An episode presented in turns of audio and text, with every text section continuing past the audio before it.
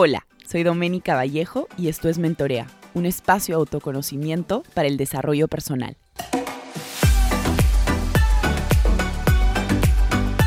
Hola a todos, ¿cómo están? Bienvenidos a un nuevo episodio de Mentorea Podcast. Este es el episodio número 81 y hoy tenemos una invitada muy especial. El título del episodio de hoy lo he llamado De cero a Boost Studio, emprendiendo en tu pasión. Hoy tengo a María Paz León, ella tiene 28 años, se certificó como Cycling Coach en México, ella tiene nivel 1 y 2.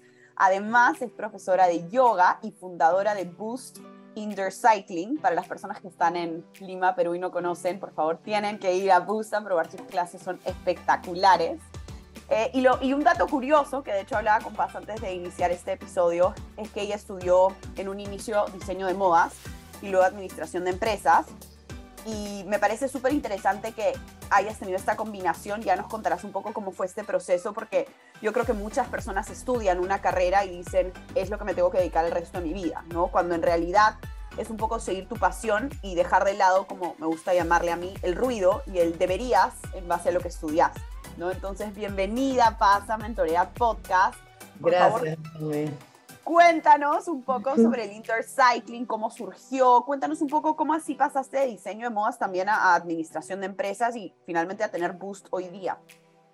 Eh, bueno, nada, primero agradecerte por la invitación, de verdad que soy fan y seguidora de Mentorea Podcast y estoy muy feliz de poder conversar y de saludarlos hoy por acá. Este, de hecho, mi amor por el indoor cycle empieza en un momento de mi vida este, en el cual había una adversidad que era que yo hacía bicicleta de ruta y gracias a una caída que yo tuve en bicicleta de ruta, empecé a buscar una alternativa de pedaleo eh, indoor. Y voy a mi primera clase de indoor cycle por primera vez en el 2012, si no me equivoco, hace ya 10 años fue mi primera clase de indoor cycle y me tocó no solo el corazón, sino el alma, por así decirlo. Y fue algo que fue bien revelador para mí porque dije, qué increíble poder hacer deporte, que de hecho el deporte es algo que me ha acompañado toda mi vida de una manera distinta y verlo como, como un momento de desconexión absoluta y sobre todo un momento de crecimiento personal.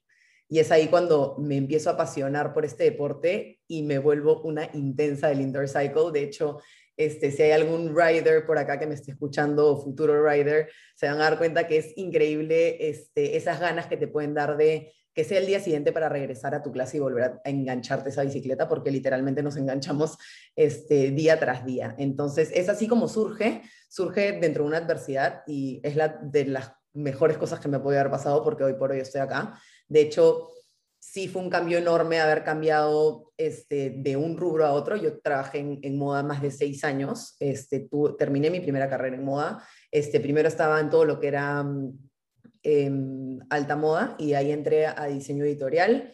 Este, era directora de moda en una, en una revista en Los Ángeles que era bastante chévere y que lo disfruté un montón y de hecho pude crecer un montón, me enseñó muchísimo y la moda igual es algo que, que tengo ahí, que me acompaña, me gusta leer al respecto, este, no cierro la posibilidad de que en un futuro sea algo que nuevamente pueda entrar dentro de mis planes de vida. Hoy por hoy fue un cambio de 180 grados, es decir, quiero entrar en el, en el rubro del bienestar, pero como te digo, el bienestar y el deporte fue algo que siempre me acompañó. Entonces, mientras yo trabajaba en moda este, y estaba en todo este proceso de crecimiento personal em, y sobre todo crecimiento profesional dentro de, dentro de este rubro de moda, este, me acompañaba en mis días el cycling, el running, entre otras cosas. Entonces, era una pasión y convertí mi pasión en un, negocio eh, y decidí dedicarme a eso, con un poco de miedo al comienzo. Este, y el miedo no se va, pero eh, es algo que está ahí que creo que, nuevamente, ¿no? es la mejor decisión que puede haber tomado. Me gusta mucho que menciones el tema del miedo, porque creo que muchos de, los que estamos, están probablemente escuchando este episodio y los que escuchan Mentorea Podcast, hay mucha gente que le gusta el tema del emprendimiento, por eso seguí, seguí haciendo algunos episodios adicionales a, los primeros que hice en relación al emprendimiento. Cuéntanos, Paz, ¿cuáles fueron estos miedos? O sea, cuéntanos un poco como cuando decidiste eh, dejar la moda, porque seis años es bastante tiempo, para luego irte a algo, como tú decías, totalmente diferente, ¿no? ¿Qué miedos se presentaban que de repente en su momento te decían, no sé si hacerlo, eh, no sé si quiero que el indoor sea algo como mi negocio, eh, no sé si quedarme en la moda? Cuéntanos un poco estos miedos, o sea, ¿qué eran? Yo creo que es el miedo de volver a empezar, ¿no? O sea, em, de ser principiante nuevamente en algo, de decir, este, de repente quiero, quiero poner esa primera piedra en el indoor cycle. De hecho, yo me doy cuenta que quería que el indoor cycle se vuelva mi negocio cuando vi una brecha en el mercado peruano y una oportunidad de traer una disciplina que aún no se conocía en el Perú o que se conocía muy poco cuando la gente viajaba y de pronto tenía la oportunidad de tomarla. Este, empecé a ver el crecimiento del modelo de negocio en Latinoamérica que empezó a crecer bastante. Este, y con el deporte creciente en Perú, obviamente vi una oportunidad de negocio sostenible en el tiempo y dije, yo también quiero compartir eso, ¿no? O sea, em, de pronto puede haber miedo de empezar, puede haber miedo de invertir, puede haber miedo de decir, este, me estoy tirando a la piscina en algo que de pronto no se ha probado antes acá, pero justamente em, lo que yo siempre digo en mis, en mis clases, no tienes que creer para crear.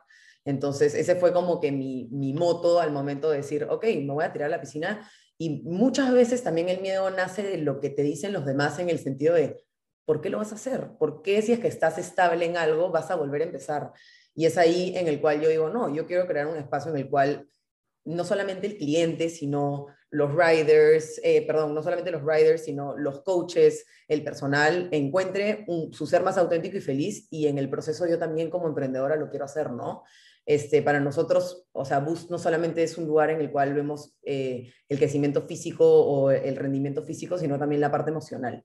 Entonces, eso nos rige no solamente en cada clase, sino desde el saludo que recibes al inicio, la atención de parte de nuestro personal. Entonces, así como yo quería a los demás a invitarlos a luchar por sus sueños, me di cuenta que era algo que tenía que aplicar en mí misma. Entonces, es ahí cuando dejo un poco el miedo de lado, o mejor dicho, abrazo el miedo para decir, sí quiero emprender, sí quiero cambiar de rubro y sobre todo este, voy a pensar en lo que realmente yo veo con, con esta visión para, para, para, para, crecer y sobre todo para traer algo que, que justamente te digo, no, no, no, no, todavía no estaba aquí en Lima. Me, encanta todo el proceso que has hecho como para llegar a crear Boost Studio, ¿no? O sea, el hecho de poder haber analizado el mercado, eh, haber visto una oportunidad de negocio aquí en Perú y me gusta mucho esto que mencionas acerca de la estabilidad, ¿no? Porque yo creo que muchos de nosotros nos quedamos en estabilidad pensando que, que, es algo que está bien. Y a ver, yo no, yo no juzgo a las personas que les gusta la estabilidad. Sin embargo, como psicóloga, te digo, tenemos dos necesidades humanas importantes que son crecimiento y contribución, ¿no? Si tú no sientes que creces, hagas lo que hagas, si no sientes que de cierta forma estás contribuyendo, probablemente por más de que tengas cierto nivel de estabilidad, sientes que te falta algo. No es como que, mm, me falta algo, pero no sé qué es. Ok, probablemente sea que no estés creciendo y no estés contribuyendo de una forma directa o indirecta, ¿no? Entonces, qué chévere que tú hayas podido decir, ok, sí, me va bien, vivo en Los Ángeles, soy directora de, de esta revista, pero quiero más, ¿no? Quiero realmente salir y como tú dijiste que me encantó, abrazar ese miedo. Y mm, y de hecho me surge, me surge una siguiente pregunta y es, ¿qué ha sido lo más difícil eh, de, emprender hasta ahora? Yo creo que en el emprendimiento lo más difícil para mí ha sido crear en el obstáculo, desde el obstáculo. Como que muchas veces es muy fácil crear sintiéndonos como que súper inspirados y con viada y se siente súper fácil y se siente hasta natural. Este, pero como, como te digo, no esta parte de crear para crear este, a mí me enseñó en el emprendimiento a crear desde un obstáculo y desde lo incómodo, como que agarrar fuerzas no solamente desde la inspiración, sino también desde la preocupación, desde la frustración, desde el cambio, desde una pandemia. Este, y para mí eso ha sido algo súper poderoso y, cuando, y cuando hablamos de emprendimiento y, y, me encanta este tema, yo me tomo la libertad de decir que es hasta mágico, ¿no? Porque aprender a crear en lo incómodo, en la incomodidad, este, es genial y Boost empieza justamente en un momento en el que globalmente no estábamos este, en un momento fácil, entonces en ese momento fue cuando yo dije, no me voy a rendir, em, no te digo que haya sido fácil aprender a crear desde el obstáculo, este, fue todo un reto, fue todo un proceso, eh, mucha introspección como emprendedora y sobre todo mucha mucho conocimiento eh, personal y sobre todo conocimiento de tu equipo, ¿no? A todos los emprendedores, este, se los digo, entender cómo está tu, tu gente, tu equipo, no solamente laboralmente, sino emocionalmente, em, con motivación, etcétera, me pareció algo importante. Y también que ellos aprendan a crear desde el obstáculo contigo. Me encanta esto de crear, como dijiste, crear bajo el obstáculo, ¿no es cierto? Me, me parece súper interesante la mirada que le das. Y mm, y ahí tengo una curiosidad con respecto al tema de la pandemia, Paz, porque tú, yo entiendo que tú justo como nace Boost Studio, que es un indoor cycling studio, ¿no? Antes de la pandemia, ¿cómo, cómo fue la pandemia llevar Boost Studio? O sea, cuéntanos un poco cómo tuviste que rediseñar todo el modelo de negocio. Justamente va por ese lado un poco el tema de, rediseñar, fue reinventarnos y volvernos de un estudio físico a un estudio completamente digital. Eh, como te digo, y, y bueno, todos venido a mis clases DOME, este, son clases de mucha energía, em, el grupo también te lleva, no solamente es el coach, yo creo que el factor más importante en el salón es la gente que participa y la energía que, que esta viene a, compartir a Boost, ¿no? Entonces, este, rediseñarnos y, e intentar llevar esa felicidad a las casas fue algo que, que fue un gran reto, pero también fue una gran satisfacción de ver cómo podíamos llegar a los riders este, aún estando de manera digital. Em, nosotros llevamos todo el tema de, creamos una plataforma digital en la cual tenemos a la fecha, todavía funciona increíblemente, este, y me encanta eso, tenemos todas las disciplinas de Boost, que son cinco. Eh, de hecho, en presencial nosotros solo contamos con Indoor Cycle, pero en digital nos pudimos expandir como negocio a seis disciplinas, y lo que nosotros hicimos fue llevar las bicicletas a las casas de los, de los riders. Entonces, en plena pandemia decidimos reinventarnos, hacer esta plataforma y decirte, ok, tú no puedes venir a Boost, pero Boost va a ir hacia ti. Entonces se dejan las bicis en las casas y teníamos clases en vivo por Zoom, teníamos las clases grabadas, clases cortas, clases largas. Eh, se crearon mucho estas clases conceptuales, ¿no? Eh, estas clases eh, de superación, de fuerza, de empuje. Entonces, justamente creo que era lo que nosotros necesitábamos como, como comunidad eh, a lo largo de esta pandemia, ¿no? que para nadie fue fácil. ¿no? Entonces, justamente lo que queríamos era crear un espacio dentro de tu casa en el cual pudieras tener todos estos beneficios eh, físicos y emocionales de Boost desde casa. Y se creó Boost Home Edition, que a la fecha todavía sigue, todavía tenemos riders que tienen sus bicis en casa y todavía la plataforma continúa. Me encanta la forma en la que, en la que planteas el negocio, ¿no? Yo creo que una palabra que para todos los emprendedores, pre-pandemia, post-pandemia y de, ahora en adelante, el tema de reinventarnos, ¿no? O sea, no, no quedarnos con esa idea de negocio que el indoor cycling es únicamente un estudio de cycling, ¿no? Qué, qué importante la fórmula, esta oportunidad que tuviste de decir, ok, ¿qué hago para llegar a este cliente que no puede llegar a mí físicamente? ¿no? Crear un estudio online, eh, muchas de mis amigas llevaron, llevaron tu programa y estaban fascinadas. Yo me acuerdo que, que les decía, oye, ¿cómo, cómo, ¿cómo hacen con el deporte? No, nos hemos alquilado una bici, este, te la dejan en tu casa, las clases son increíbles. Entonces, qué importante siempre tener esta visión de reinventarte, ¿no? Y sobre todo de tener esta capacidad esta buena capacidad de adaptación al cambio, Paz, que es algo que el emprendedor siempre tiene que estar, eh, tiene que estar dispuesto, ¿no? Tienes que tener la capacidad de reinventarte constantemente y de tener tolerancia a la frustración y, aún otras, otras habilidades que, bueno, vas desarrollando a la buena o a la mala, que, creo que también es, es uno de los aprendizajes que yo como emprendedora me llevo. Em, bueno, yo fui eh, profesora, dicté un taller, sí, dicté un taller, mejor dicho, a, tu primer grupo de, de cycling coaches, ¿no? Que sé que has sacado hace poco un programa de cycling coach. Me gustaría que nos cuentes un poco qué buscas en estas futuras profesoras, cómo es el programa, eh, un, poco, un poco sobre el proceso, ¿no? Porque yo llevo muchas sesiones uno a uno y aunque no lo creas, mucha gente tiene como futuro ser corto, mediano plazo, siempre me dicen, me encantaría ser profesor de cycling, de indoor cycling. Y yo digo, mm, acá podríamos este, hacer alguna alianza con Boost Studio y sus programas de coach, eh, cycling coach.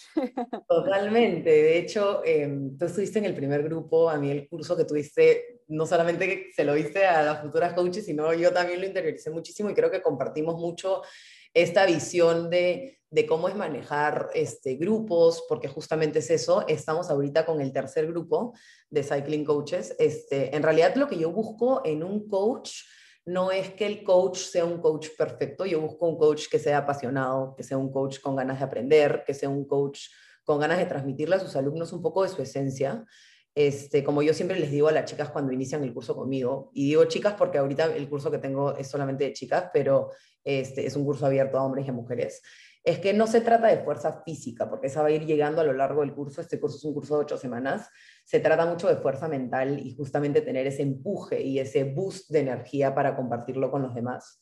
Em, yo digo que nosotras somos como una persona que te guía hacia un momento inspirador, pero no es que seamos un rockstar sobre la bicicleta inalcanzable, sino que muchas veces el papel de ser coach hace que se vea fácil y se vea súper effortless, este, pero hay un trabajo físico, emocional y mental detrás. Entonces yo muchas veces este curso a gente que no necesariamente quiere ser coach, sino que también quiere aprender un poco acerca de él mismo, de ella misma, este, los invito a que lo tomen porque aprendes un montón acerca de ti, realmente cuáles son este, tus cualidades como persona y sobre todo cómo, qué alter ego quieres crear sobre la bicicleta. ¿no? Yo hablo mucho del alter ego en la bici y es algo que me enseñó uno de mis coaches en México y, y es algo que, que, practico mucho en la vida, ¿no? Porque creo que puedes, te puede llegar a ser, te puede terminar drenando el ser coach, pero si es que lo manejas de una manera adecuada, te termina llenando y sobre todo la gente que sale de tu clase sale con, con, con el corazón contento. A mí me encanta decir eso, como que me gusta que salgan con el corazón contento, ¿no? Entonces, es un poco lo que yo busco en los coaches. Creo que cada uno siempre tiene una esencia distinta y una personalidad diferente y creo que justamente no tienen que encajar todos en un mismo en un mismo cuadradito o en un mismo papel, sino que cada uno puede ser quien quiere ser sobre la bicicleta y eso es lo mágico de ir encontrando al coach con el que te gusta y de pronto un día tomar coach con una persona, eh, clase con una persona y al día siguiente con otra, ¿no? Entonces eso es lo que me parece como increíble y sobre todo este, vale un montón la alegría, a mí me gusta usar esa palabra de que vale la alegría esforzarte esos 45 minutos por tu, por tu equipo y por ti. Entonces es como, digo como que no, no, es que valga la pena y el sudor y el esfuerzo, porque sí hay sudor, hay esfuerzo, hay chamba detrás, pero es una alegría enorme poder compartir algo así y yo siempre les digo como que es un regalo a todas las personas que, que pueden sentarse en esa bicicleta y pedalearlo. No todos tenemos la, eh, la suerte o, o, la fuerza o la, o la oportunidad de hacerlo, entonces siempre les digo como que siéntense muy agradecidos de realmente poder estar acá y de poder eh, regalarse este espacio de salud, ¿no? Sí, qué importante, como tú dices, enfocarnos también en las pequeñas cosas y Em, tener un, nivel de autenticidad para, para ser profesora de cycling, ¿no? Porque muchas eh, personas yo creo que es como, quiero ser como ella, o si no soy como ella, entonces no soy como buena siendo cycling coach, ¿no?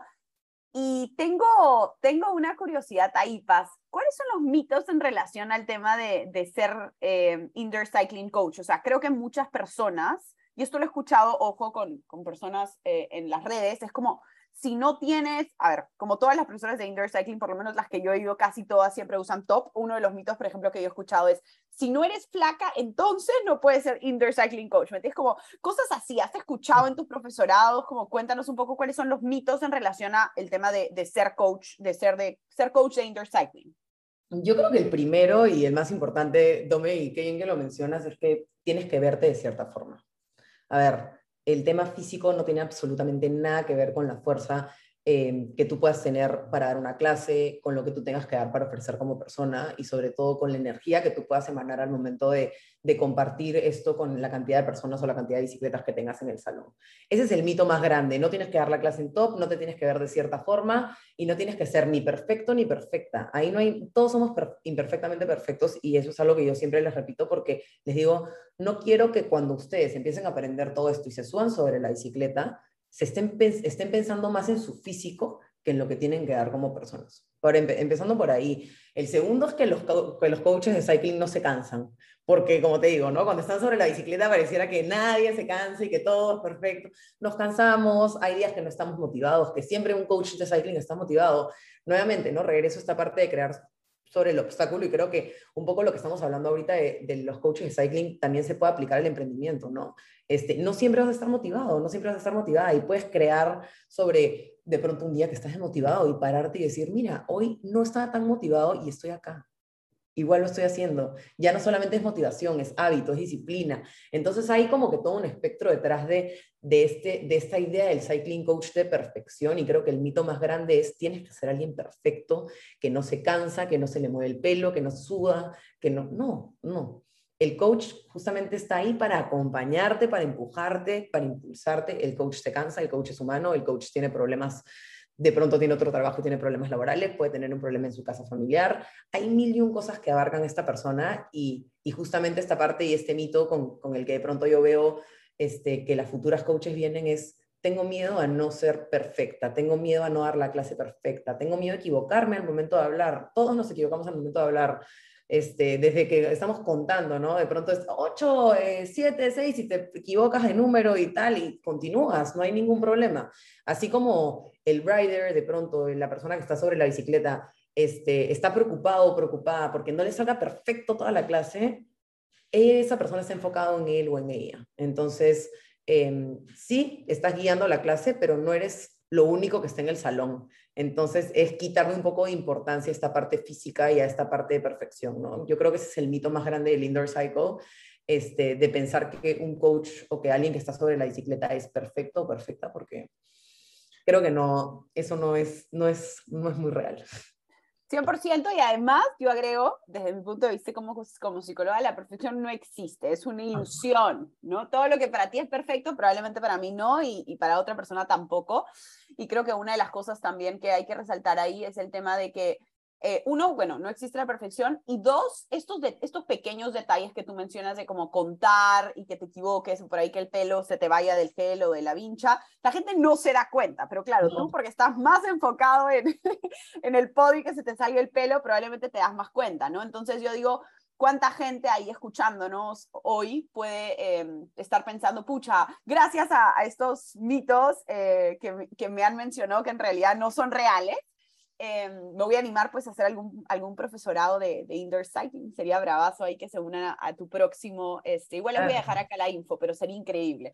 Pero me parece súper interesante, Paz. Y cuéntanos ahora, para ir cerrando un poco el episodio, ¿qué es lo que más te motiva actualmente de tu trabajo? ¿Cuál es como que tu motivación diaria eh, en tu estudio, en, en, tu vida en general? Porque, a ver, el, el emprendedor tiene una visión no solamente hacia su negocio, sino que creo que tu visión hacia la vida cambia.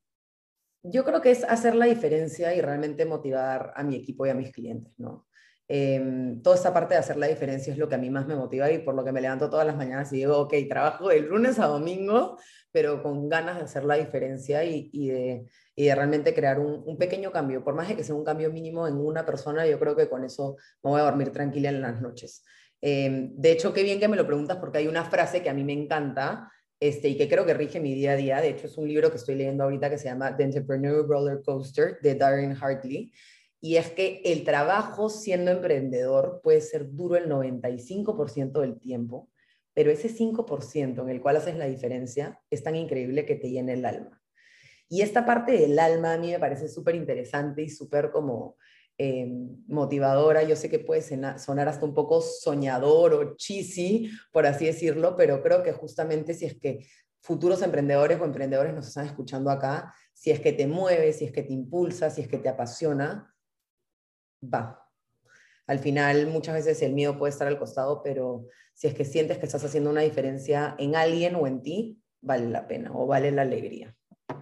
Qué importante ese para qué. Yo creo que muchos de nosotros en nuestro día a día nos olvidamos del para qué hacemos lo que hacemos. Y ahí está la diferencia, ¿no? Es como yo trabajo y hago talleres y edito sesiones, obviamente porque es, es mi trabajo y tengo que ganar plata y tengo que sostener a, a mí, a, bueno, mi, mi, perro en este caso por ahora. pero, pero también es importante pensar el para qué, porque es tu motivación diaria, ¿no? O sea, a ver, te pongo en tu caso, Paz, ¿no? Dos, dos formas de, de, ver tu negocio. Una forma de necesito tener más gente para hacer un negocio más rentable y crecer, ¿no? Que también es válido. Pero tu motivación diaria, y creo que más trascendental, y la que mencionas es, ok, tengo que hacer crecer a mi negocio, ese es como el resultado, pero la forma o el camino es viendo a las personas, no sé, bajar de peso, teniendo más salud, eh, teniendo más energía, entrando de repente un poco más tristes, saliendo súper contentas. Entonces yo creo que de, esa, de esos pequeños detalles, esa atención mínima a cómo entró tu cliente y cómo salió, yo creo que de ahí es pues ese, ese boost, como dice, eh, diario, ¿no? Justamente, justamente, exactamente eso. Ahí con una pequeña diferencia, si es que hizo la diferencia en tu día en lo más mínimo, eh, es justamente lo que me motiva a mí y que creo que también motiva a mi equipo y sobre todo a los coaches que también están dando, están dando clases hoy por hoy. No, me encanta, me encanta. Eh, bueno, yo creo que, que, acá la gente quiere saber un poquito más de ti, por eso también agregué esta pregunta. Cuéntanos tres datos curiosos sobre ti, además que estudiaste moda y terminaste como, como fundadora de, de Boo Studio. Esa ya no vale. Esa ya no vale. Eh, dato curioso, me apasiona demasiado correr. Este, para mí correr es como mi terapia activa fuera de la bici porque por más de que me encante dar mis clases y, yo sé que es un espacio de desconexión, al final también como, como lo que tú mencionabas, ¿no? al final es chamba. Este, me apasiona muchísimo correr, me encanta cocinar, este, me encanta cocinar, es, es, es una de mis pasiones. Eh, y bueno, relacionado a la moda y a lo demás, me encanta dibujar. Este, es algo que, que de pronto no hago siempre, pero que cuando lo hago lo disfruto al 100% increíble que te guste cocinar. A mí, ojalá algún día le agarre gusto a la cocina. A mí solo me gusta comer. Pero bueno, felizmente tengo ahí, hay gente que, que, me sostiene cocinando bien, porque yo y la cocina no somos... Un balance, sí, que cocinan y tú comes, ahí está. Perfecto. Sí, sí, sí, es, es, buen, buena combinación.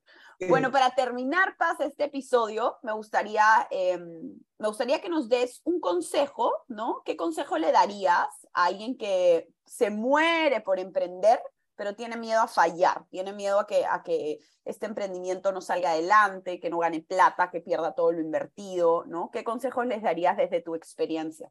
Yo creo que el consejo más grande, y creo que es un consejo que en algún momento recibí, no te podría decir exactamente de quién, es tener paciencia. Ningún éxito en ningún emprendimiento es inmediato y todos alguna vez fuimos principiantes, ¿no? Entonces hay que aprender a tener paciencia y no temas en invertirle tiempo a tu compañía y a tu negocio. Muchas veces tenemos mucho miedo a, a poner todo nuestro tiempo sobre algo. No le tengas miedo, tenle paciencia y, tienes que saber que manejar un negocio siempre va a requerir de tiempo, de pasión y bueno, sobre todo de una visión y un plan claro, ¿no? Al final la visión de tu empresa va a describir siempre el objetivo que esperas lograr en un futuro, pero puedes tener la visión clarísima, pero si no tienes paciencia y sabes de que el trabajo diario y el esfuerzo diario este, va a traer sus frutos eventualmente y no intentas correr. Muchas veces creo que eh, abrimos un negocio y, decimos, ya, quiero que crezca y quiero que tenga muchos clientes y quiero que sea exponencial y quiero llegar a todo el mundo. Y de pronto tenemos muchas cosas en la mente y tenemos muchísimas visiones, pero tener este, estos, estos como objetivos cortos y claros son los que te ayudan a, a mantener esa paciencia y a decir si lo estoy haciendo bien, si estoy por un buen camino. Entonces, si tienes un buen plan de negocio em, y sabes de que tiene un sustento detrás, ten paciencia porque todo va llegando a su tiempo y, no todos los tiempos son iguales, no te compares. Esa paciencia que te acompañe y que sobre todo te empuje a decir todo va llegando a su propio tiempo y va cayendo por su propio peso. Me encanta el tema de la paciencia y yo creo que ahí también complementaría el tema de el miedo, el, el, acostumbrarte a la incertidumbre, ¿no? Que es algo que el emprendedor también tiene que, que no sea, sí, valga la redundancia, acostumbrarse, como que tienes que estar dispuesto, como tú decías, a confiar en tu plan de negocio y a saber que probablemente no te va, o sea, no, no surja tan rápido como tu amigo, como tu amiga, como el conocido, pero eso no quiere decir que te esté yendo mal, ¿no? Como tú decías, cada uno tiene su ritmo, Em, cada uno tiene em, una forma diferente de, crecer, de ir evolucionando y, eso es lo divertido también, ¿no? De ponerte el lente de víctima y decir como, ay, nada, me está saliendo, no, no avanzo tan rápido como amigo, o como me gusta llamarlo a mí y ponérmelo siempre, el lente de protagonista que es tener cierto ownership de tu proyecto y confiar que el proceso va a llegar, que los resultados van a llegar, pero mejor descrito imposible, paciencia para todos aquellos emprendedores o posibles emprendedores que estén escuchando este episodio. Sí, yo creo que justamente eso que dices, Dome, es genial y, y junto a la paciencia siempre va a venir esa partecita de miedo, ¿no? No le tengan miedo a emprender, no le tengan miedo a volver a empezar y sobre todo este, no le tengan miedo a sus sueños, porque al final muchas veces el emprendedor es un gran soñador. Entonces, no le tengan miedo a sus sueños, por algo están ahí, por algo los tienen latentes en la mente. Me encanta, me encanta, Paz. Bueno, para la gente que nos está escuchando de, Lima, Perú, cuéntanos, igual los voy a dejar, la, voy a dejar esta información en la descripción de este episodio, pero cuéntanos, la gente que está escuchando te dice, pucha, quiero ir a probar esta cosa que se llama Indoor cómo te encuentran, dónde reservan, eh, para darles la oportunidad de ir y empaparse de tu energía. Claro que sí, los esperamos. Estamos en Boost en Barranco. Estamos, eh, nos pueden encontrar como Boost Studio PE en Instagram y ahí mismo van a encontrar el link de nuestra web. Ahí pueden comprar su clase de prueba, pueden reservar la bici que ustedes quieran y los vamos a estar esperando acá con los brazos abiertos para poder pedalear y, sacarle chistes a bici, como siempre digo. Lo máximo, Paz. Bueno, muchas gracias por este espacio y gracias por, por llenarlos de, energía y, y de tanto aprendizaje.